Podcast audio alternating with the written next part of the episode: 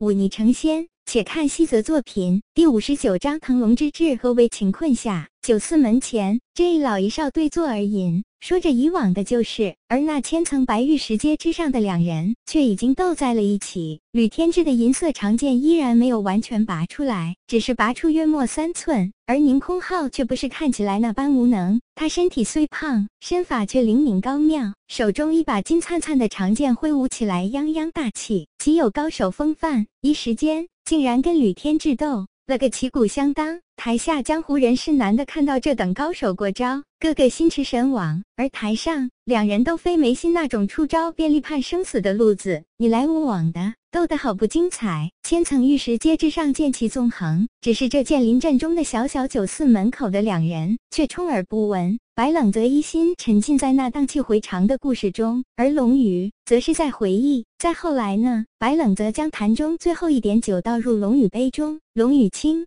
抿一口，叹息一声，说道：“再后来，这女子虽然离开了荡剑宗，但宁空浩哪里肯甘心？他几次三番找到那女子，诉说自己的爱慕，恳求女子给他一个机会。可是这女子此时心意已属那画师。”又哪里肯答应他？再后来，两人在那里与山上结为夫妇，更是让那宁空浩伤心欲绝。人在感情受挫后是没有道理可讲的，尤其是宁空浩这种痴情之人，他几次三番偷偷上李雨山去找那画师麻烦，可是那画师仙术高妙。他一直占不到便宜，最后一次更是被那画师教训的很惨。宁空浩终于意识到自己这般胡闹根本没有结果，于是怨恨交织下，回到当剑宗后，一心修炼剑术。他本就天资极佳，这般苦心修炼之下，进境神速。不过两年时间，竟已经半只脚踏进了五黄境。说到这里，龙宇语调陡然拔高，只是却沉默了下来，悠然叹了口气，脸上满是沧桑。可惜世事难料，天意难违。他本以为自己此时修为必然要高过那画师，有心要再去找那画师比试一番，哪怕只是出一口恶气也好。这时，一个消息却传了过来，那画师居然已经在那里与山上的道成仙。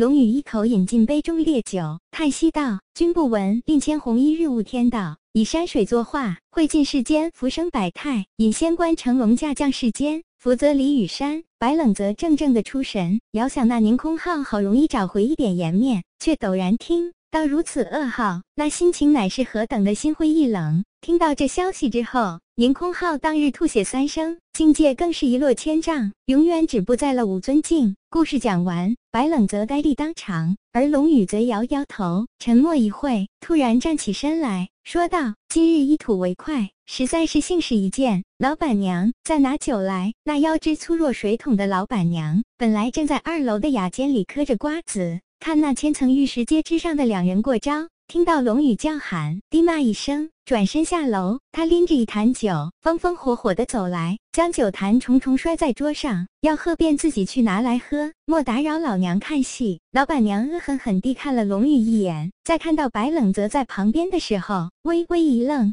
随即开口道：“你怎么不去看那两位高手过招？”白冷泽笑笑说道：“小子武功低微，看不懂那高手招式之玄妙，在这里听龙前辈讲一些陈年旧事，亦觉得。”十分有趣，哼，这老乞丐能有什么好故事？老板娘不屑的一撇嘴，随即脸上表情一端，说道：“那位正在跟吕大剑师过招的，便是那位宁上师。若无意外，你以后便是他的记名弟子。师傅与人过招，你怎的如此不上心？”宁上师，宁空浩，白冷泽一时间有些难以接受。自己居然要拜一个差点成为五黄境高手的人为师，小子运气不错。那宁空浩若真肯教你随，便教你一招半式，就够你行走江湖了。龙宇也打趣道。老板娘冷哼一声，插话道：“算你这乞丐有点眼光。”老娘今天心情好，这坛酒便算送你的，多谢。龙宇温和一笑，对着老板娘叫他乞丐，丝毫不见恼怒。想不到老板娘竟然对这宁上师如此推崇，看来小子是找对人了。哼，你这小娃娃懂什么？想当年宁上师乃是当剑宗中年轻一代第一人。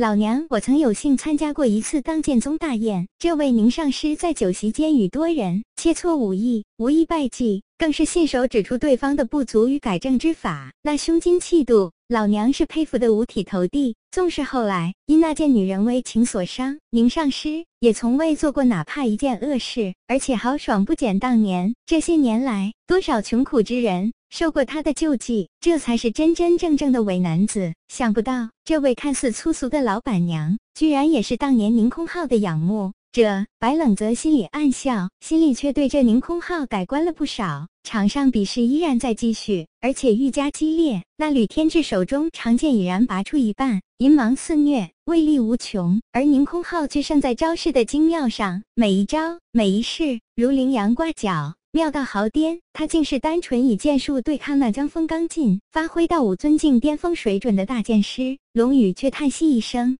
说道：“宁空浩内力已尽，要输了。”那千层白玉石阶之上，战局陡然大变，连远在石阶下的龙宇都看得出宁空浩内力耗尽。在局中的吕天志如何看不出？他猛然将那长剑全部拔出，劈手就是一剑，一道银芒刹那间贯穿宁空浩的肩头。将那当剑宗的大门都一下子洞穿，宁空浩身体一晃，以长剑支撑自己才没有倒下去，但浑身的气势早已经崩塌于无形。你输了，吕天志将长剑归鞘，朗然道。宁空浩肩头血流如注，嘴角更是有血流下，却只是咬牙苦撑，不发一言。你当剑宗已输两场，第三场谁敢来接？吕天志姿态张狂，放眼望去。那与他目光接触的当剑宗门人，尽皆低下头去，场上一片静谧。偌大的当剑宗真落可闻，一如一场沉默的暮曲。便在这时，一道灰色身影从剑林镇悠然而上，刹那间越过千层白玉石阶，一下子出现在吕天志身前。我来。